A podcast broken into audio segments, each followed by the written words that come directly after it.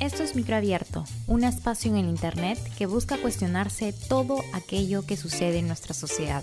Somos Ani, Tefa y Tefo. Ponte cómoda, cómodo, cómode y acompáñanos a poner en duda nuestras ideas en este episodio.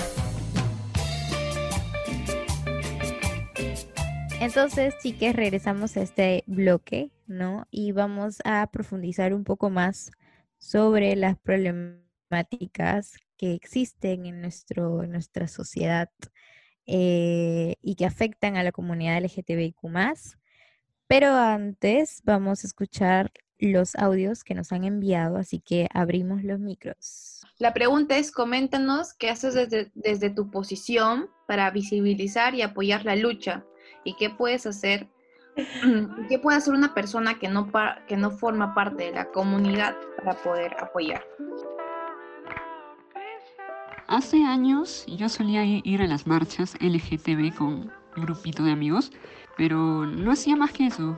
O sea, a veces iba a alguna que otra fiesta o alguna otra protesta política, pero más nada. O sea, no me considero activista, activismo desde las redes sociales, que no sé si eso es un activismo real, o sea, solamente moverte por las redes sociales y ya pero sí veo de que hay mucha visibilidad, que la gente hace TikToks, o sea, con, chicas besándose, o sea, ya sea por juego, por amigos, por moda, yo qué sé.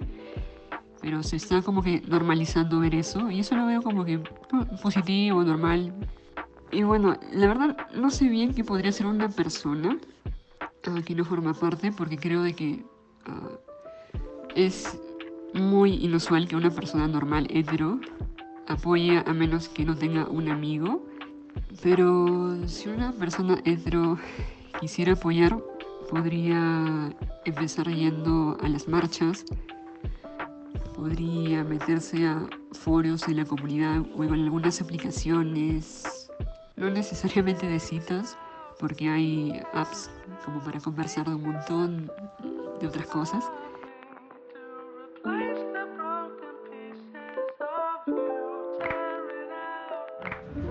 Y bueno, en realidad pues yo sí participo de las marchas, sí solidarizarme, el apoyo y hacerme presente, pues, ¿no? Siempre cuando hay un tema de, discriminación o algún apoyo a alguna persona, pues siempre, siempre dando mi apoyo, mis consejos. ¿Y qué puede hacer una persona que no, que no participa eh, en la comunidad? Mire, básicamente el, el mejor apoyo que le pueden dar a una persona considerando que sea gay o no sea gay, es el respeto. El respeto y el apoyo. Básicamente eso. Si ustedes ven algún tipo de discriminación, no sea, sea ya eh, sexual o, de otra índole, siempre el apoyo y el respeto y nunca dejar que maltraten a alguien o que insulten a una persona por su condición sexual.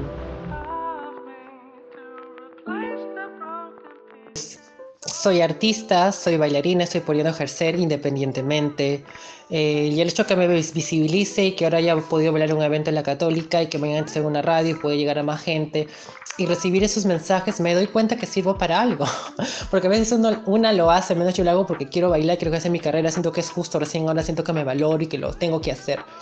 Pero que la gente me escriba gracias, tu testimonio cuenta un montón. Es muy potente que la población, que somos minoritaria, como la gente piensa, como la sociedad cree, nos visibilicemos para que vean que somos gentes normales. Y así no nos tomen como normales, por lo menos saben que estamos apoderándonos, empoderándonos y empezando a exigir para nuestros que debieron ser nosotros desde un primer momento como cualquier otra persona yo como bailarina me estaría convirtiendo en una especie de activista, o sea, activismo a través del arte, activista, que esa sería mi etiqueta, que puede ayudar y salvar a mucha gente. Genial, porque a veces los mensajes que me llegan realmente lo siento como que estuviera salvando a alguien. Que yo en un primer momento hubiera deseado que me salvaran de tantas cosas, pero ahora, a pesar de todo, sobreviví y sigo adelante. Y si yo puedo salvar a un montón de gente, pues me encanta y quiero llegar a más gente y que conozca mi testimonio.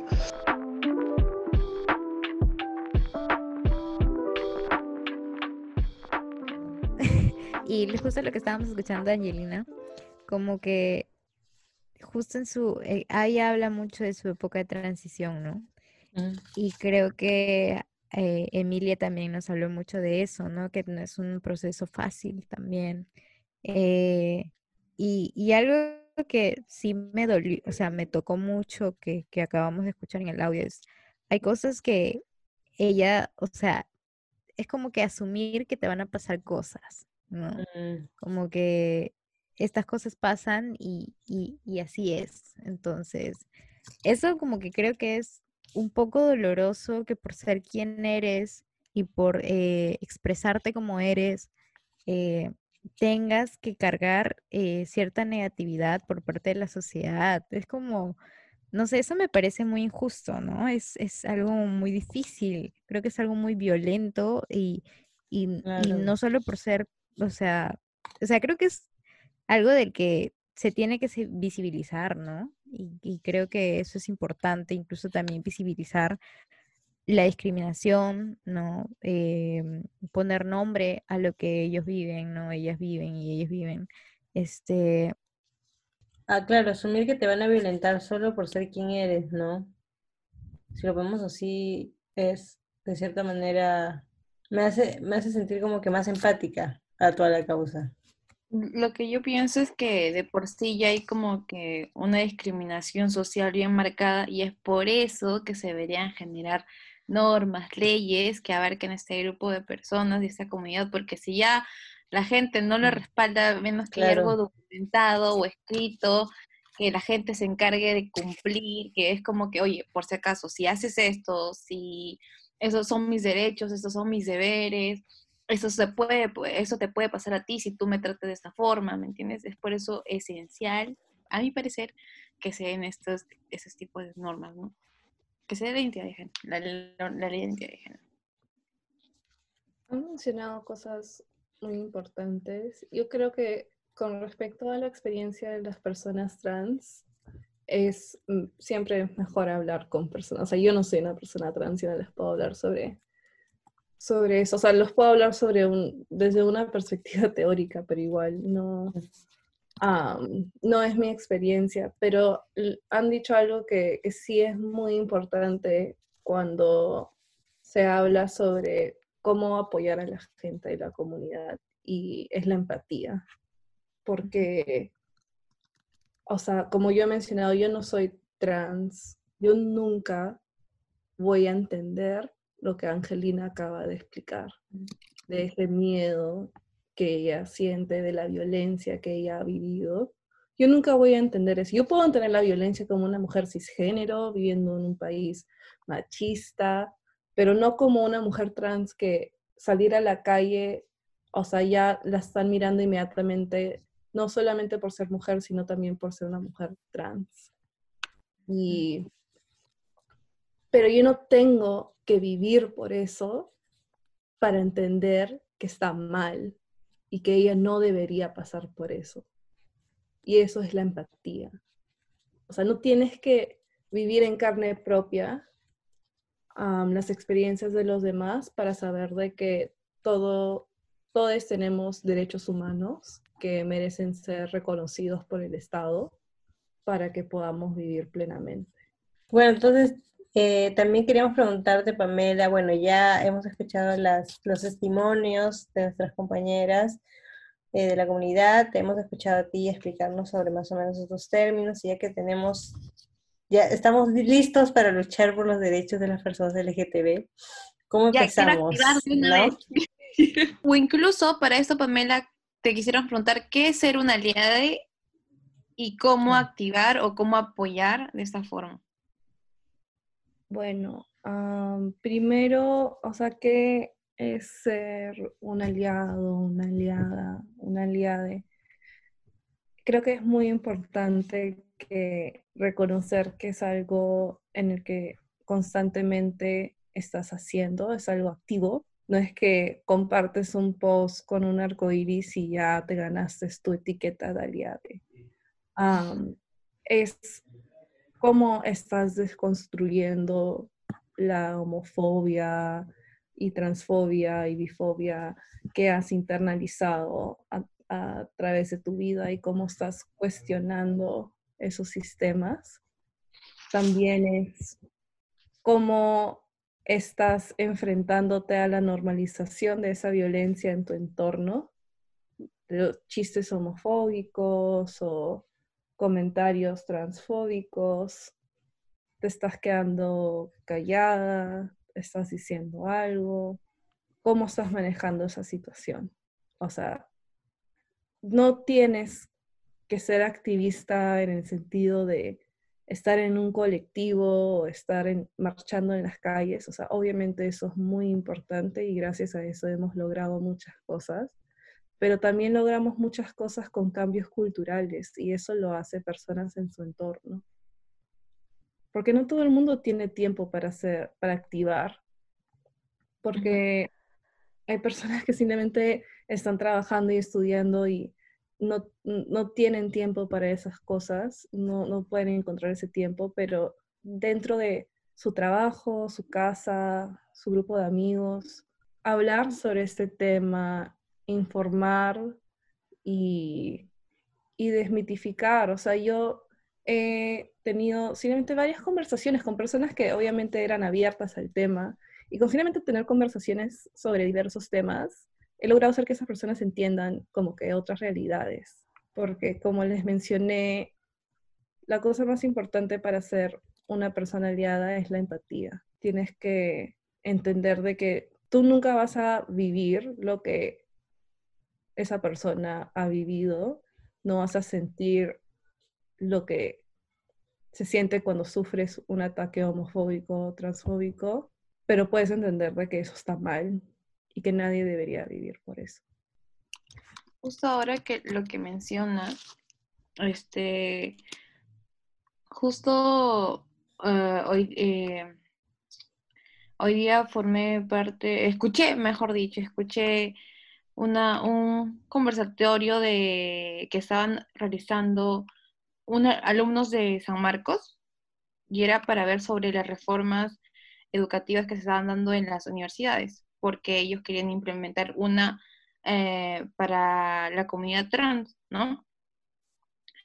y, justo comentaban eso que en, San Agustín y en PUC se dio porque muchas de las personas que apoyaron eh, a, la persona, a, las a las personas trans, a las que, las que querían implementar esto, eran porque actuaban desde la empatía, porque en ese, en ese periodo de tiempo nadie se identificaba como trans y por lo tanto Bruno, que era uno de los invitados, comentó que el apoyo que más recibió y de quien obtuvo el valor para poder ir a hablar con el rector y todo eso, poder eh, pronunciarse fue por gente de su entorno que le estaba apoyando.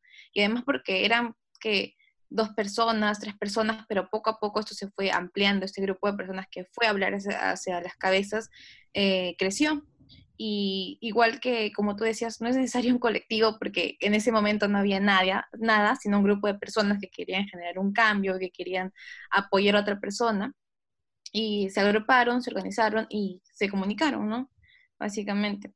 Igual creo que también es importante incluso en nuestra familia, ¿no? Porque a veces nuestra familia, bueno, si es que nuestros padres, ¿no? Que a veces pueden tener eh, una mente un poco más cerrada o pueden ser un poco más conservadores.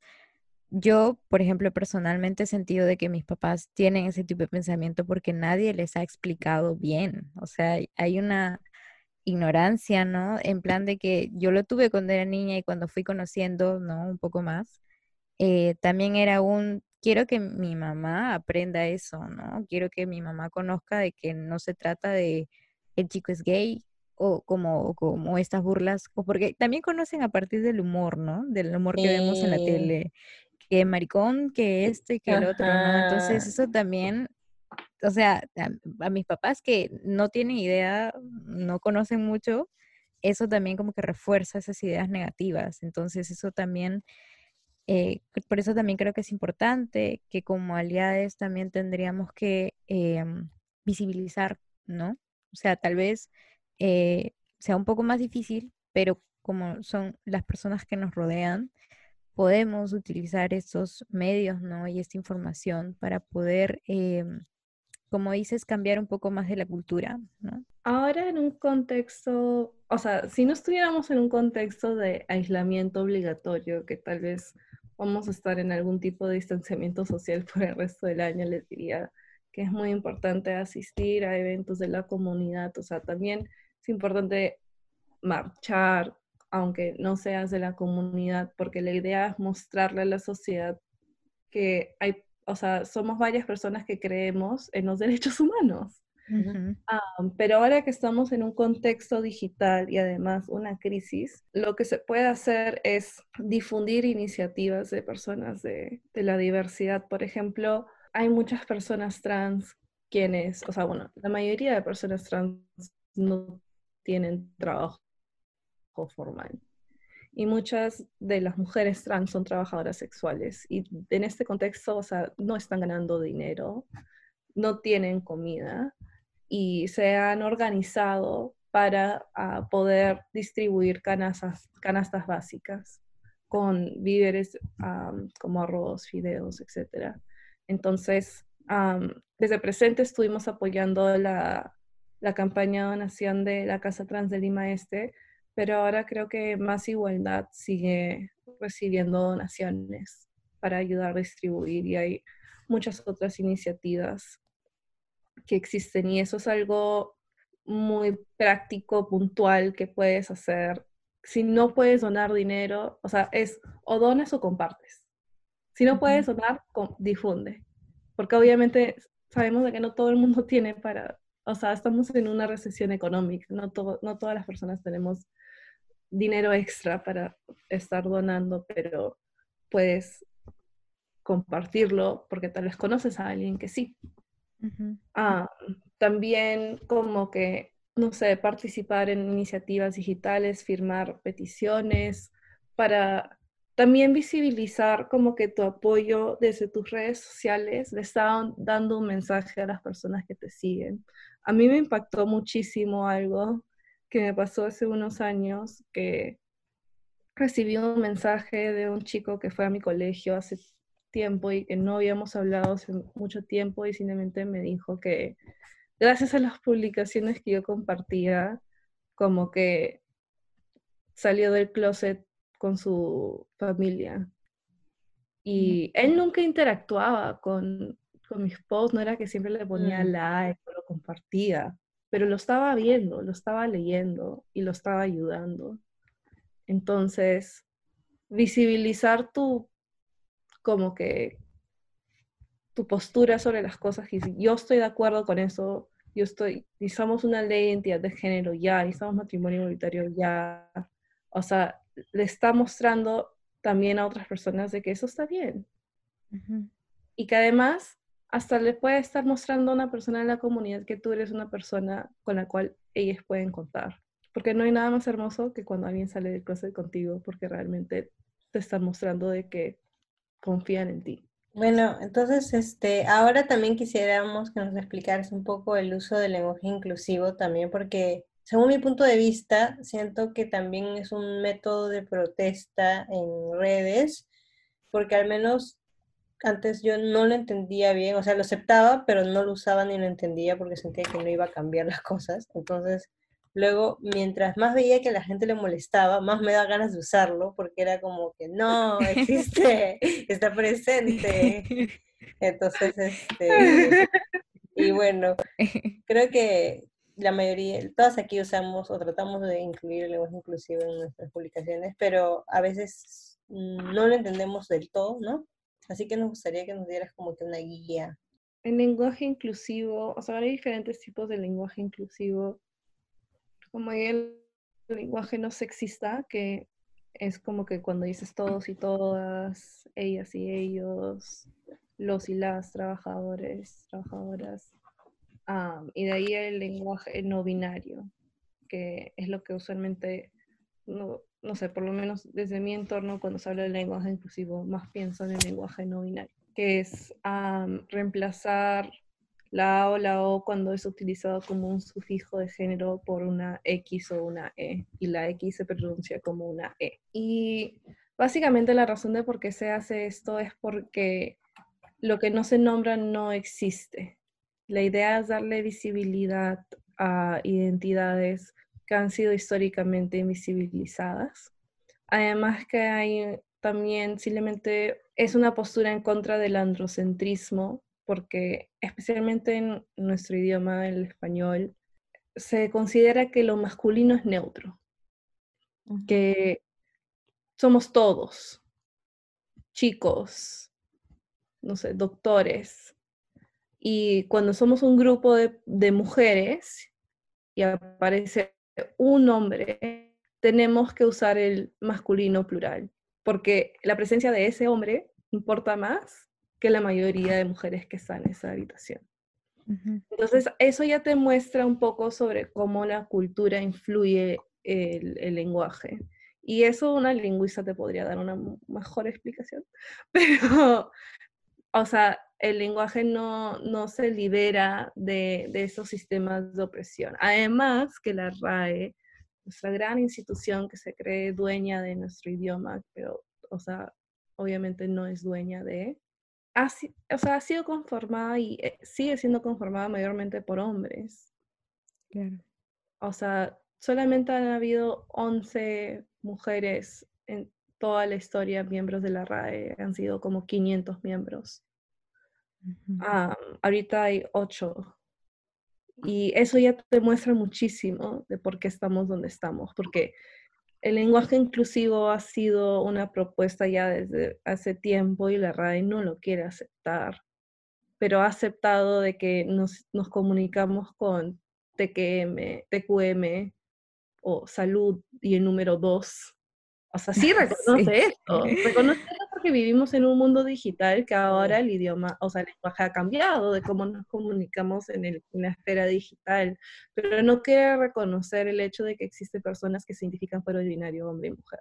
Uh -huh. Lo que yo siempre recomiendo es, o sea, implementar el lenguaje inclusivo como puedan. O sea, obviamente hay ciertos espacios donde tal vez no sea tan seguro como otros, Um, yo desde la ONG donde trabajo y la consultora utilizo el lenguaje inclusivo, pero también hay como maneras de cómo manejarlo, por decirlo así. O sea, hay maneras de cómo no usar género y pronombres cuando te expresas. O sea, es un poco más difícil porque estamos muy acostumbradas a, a ciertas maneras de cómo expresarnos, pero puedes encontrar esas maneras de cómo evitarlo. Simplemente tienes que pensar un poco más en cómo estás redactando, porque hay muchos trolls en el internet y mm. especialmente si estás um, publicando desde una iniciativa feminista o LGBTIQ como que puedes ser atacada, pueden bajarse tu página, pueden, o sea,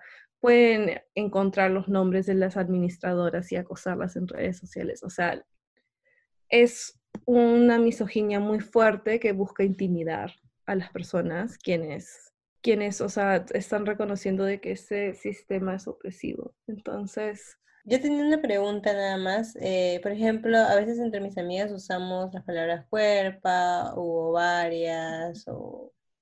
Bueno, esas cosas. Eh, ¿Eso también sería dentro del lenguaje inclusivo o sería otra cosa? Porque yo eh, en, de cierta manera lo uso solamente porque me identifico como mujer y me gusta cambiarle las cosas a, a mujer como yo.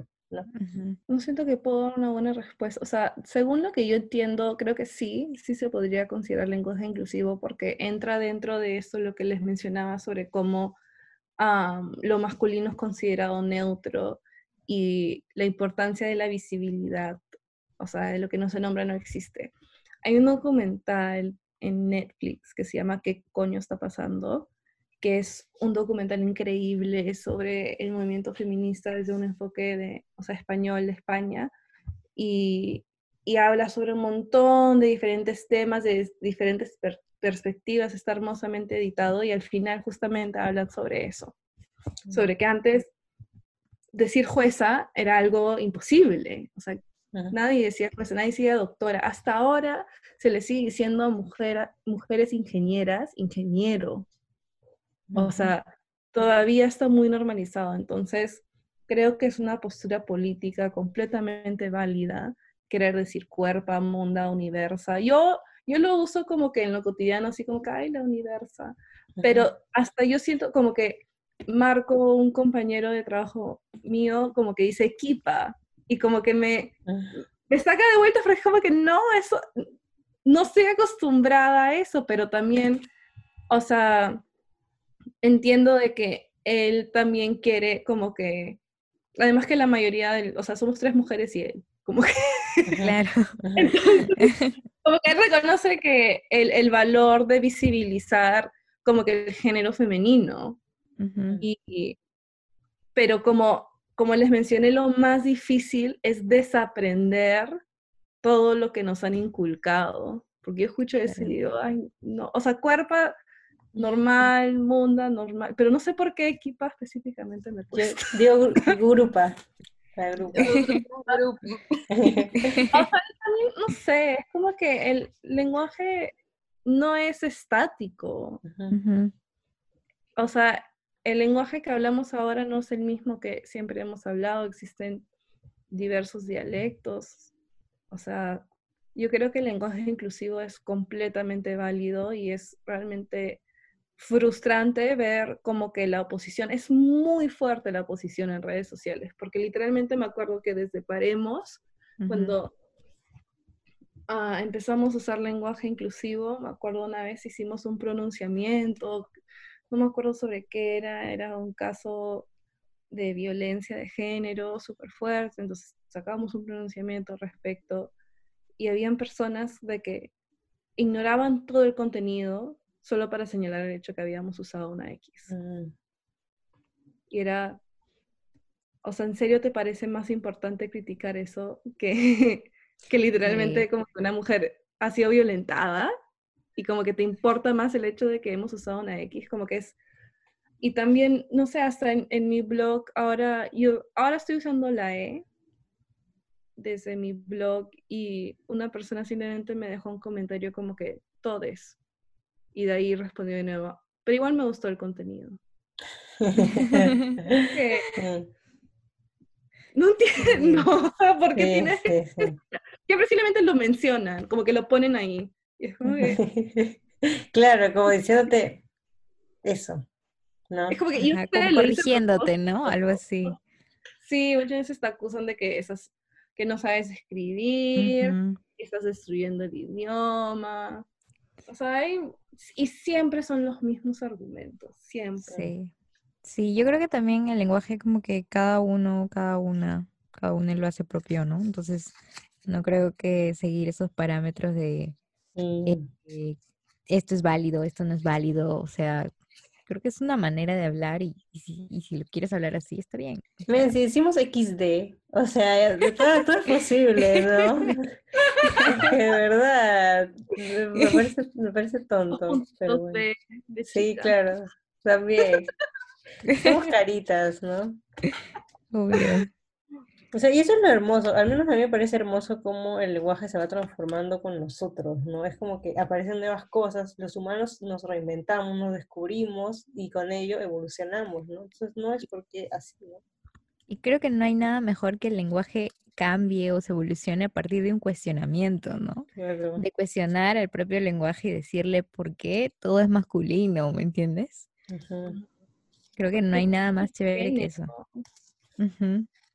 Yo quería em. agregar un comentario, pero es ya después de todo lo que nos ha podido instruir este Pamela, y también ahorita hablando de lenguaje inclusivo, que yo creo que en su momento podía, podía decir grupa, o, mm, y en mi ignorancia decir grupe, porque pensaba que solo era vinculado a, a la mujer, por ejemplo yo, pero no, ahora me di cuenta que se utiliza para también que son trans, ah, ¿me entiendes? O sea, no es como que, ellas también forman parte del grupo, no sé si está bien decirlo, pero como de mujeres, ¿me entiendes? Algo así.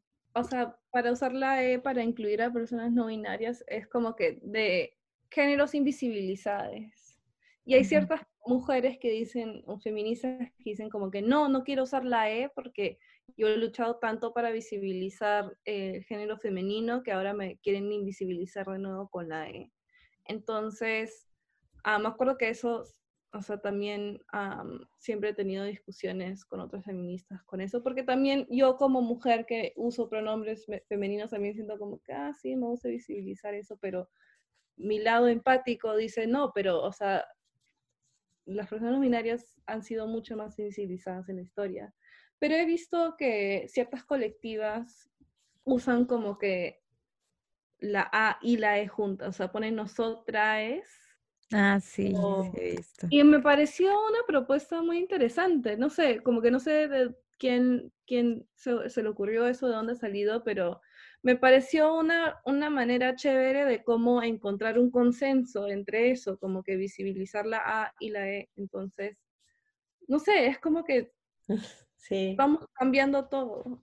sí, chévere. Claro, entonces, bueno, palabras finales, nada, que todo ha sido demasiado instructivo y espero que el que esté escuchando esto le haya servido bastante para inmiscuirse en todo este mundo del LGTBIQ. Todo es muy bello, amigos. Simplemente nos vamos descubriendo. Exacto. Sí, No yo también creo que es importante como que eh, informarnos incluso más, ¿no? Como dice Pame, hay que aprovechar tal vez en estos tiempos que estamos eh, en cuarentena y si se da la oportunidad, eh, ¿no? de entrar a, a foros, a conversatorios, también es, es chévere porque también es aprender, ¿no?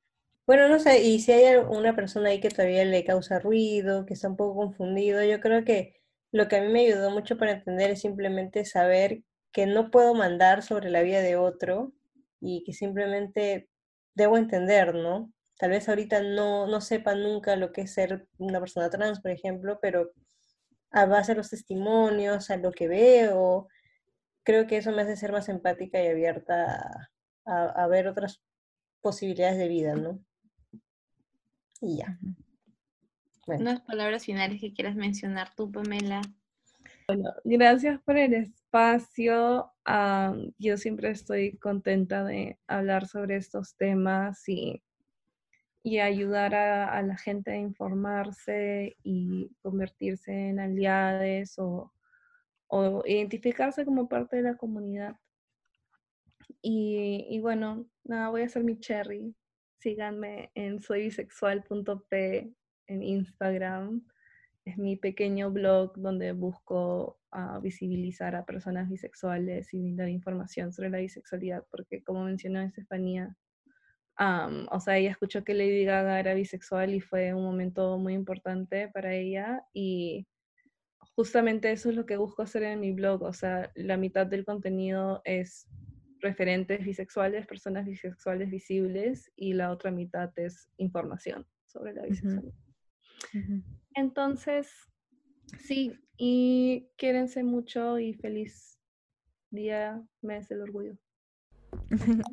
yeah. Bueno, Ahora, entonces, bueno, vamos a dar pase para el bloque de recomendaciones, ¿les parece?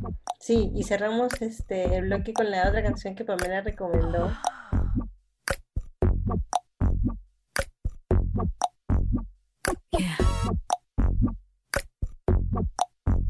Baby, don't make me spell it out for you.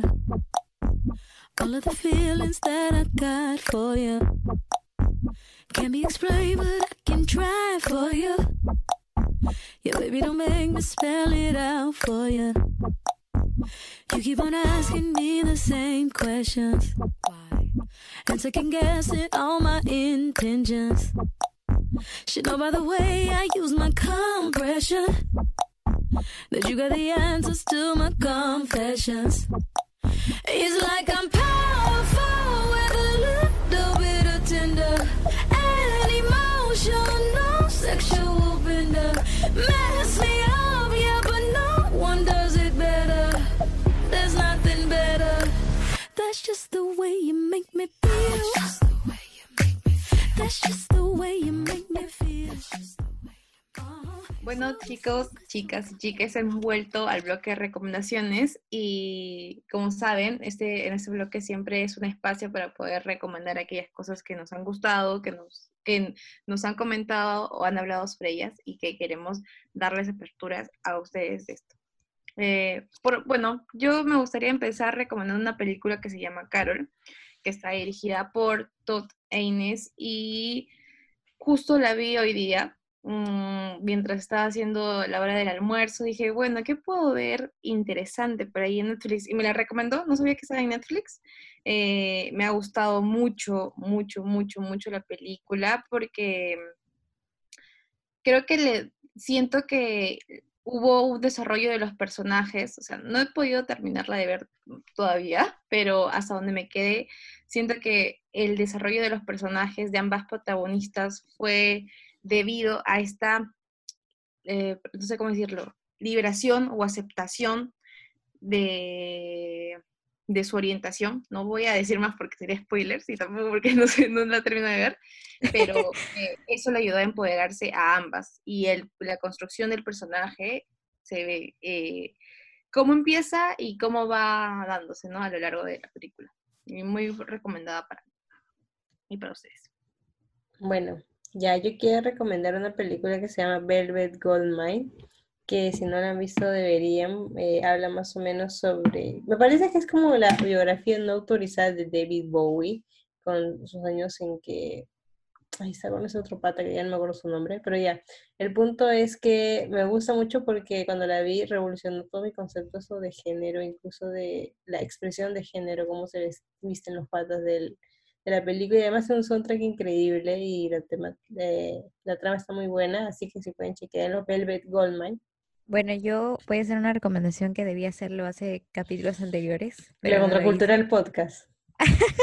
no, aparte de eso, gracias, gracias por ayudarme.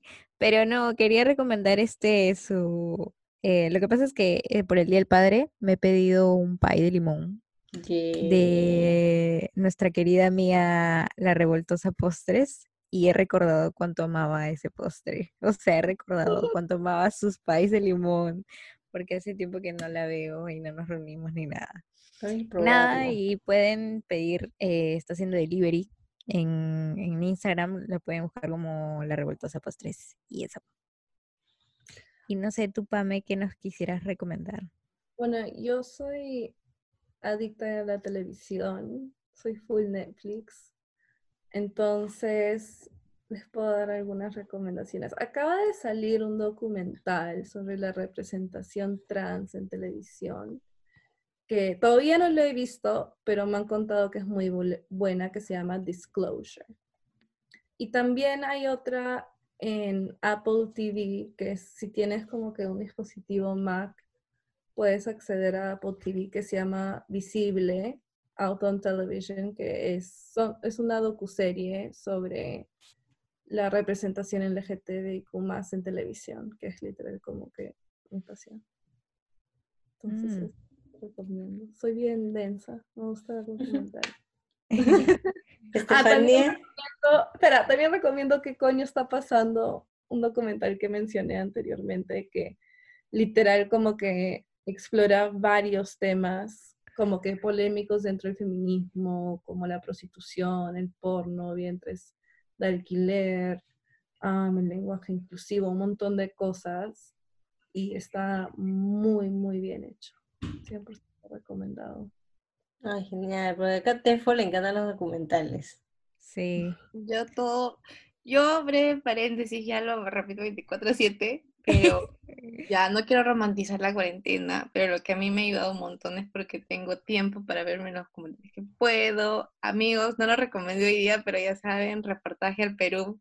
Sucedió en el Perú. Sucedió en el Perú. Sí, no, no están muy atentos en las clases de historia, ya saben, es un buen, es, una, es una buena guía. Bueno, chiques, entonces nos despedimos. ¿Sí? Y, hasta otro episodio. Gracias por escucharnos. Gracias por la participación también, Pamela. Ha sido muy instructiva, creo que para todos los que nos van a escuchar, como para nosotras. Sí, hemos aprendido más. Y para hacer espacio, cada una de, de poder eh, comentando este tema, ¿no? Para que más gente también ya se rompa esa venda o conozca mucho más del tema. Sí, y bueno, Aquí termina nuestro especial Pride con el último episodio. Vamos a ser un buen aliade. Hasta luego, chiques. Nos vemos. Adiós.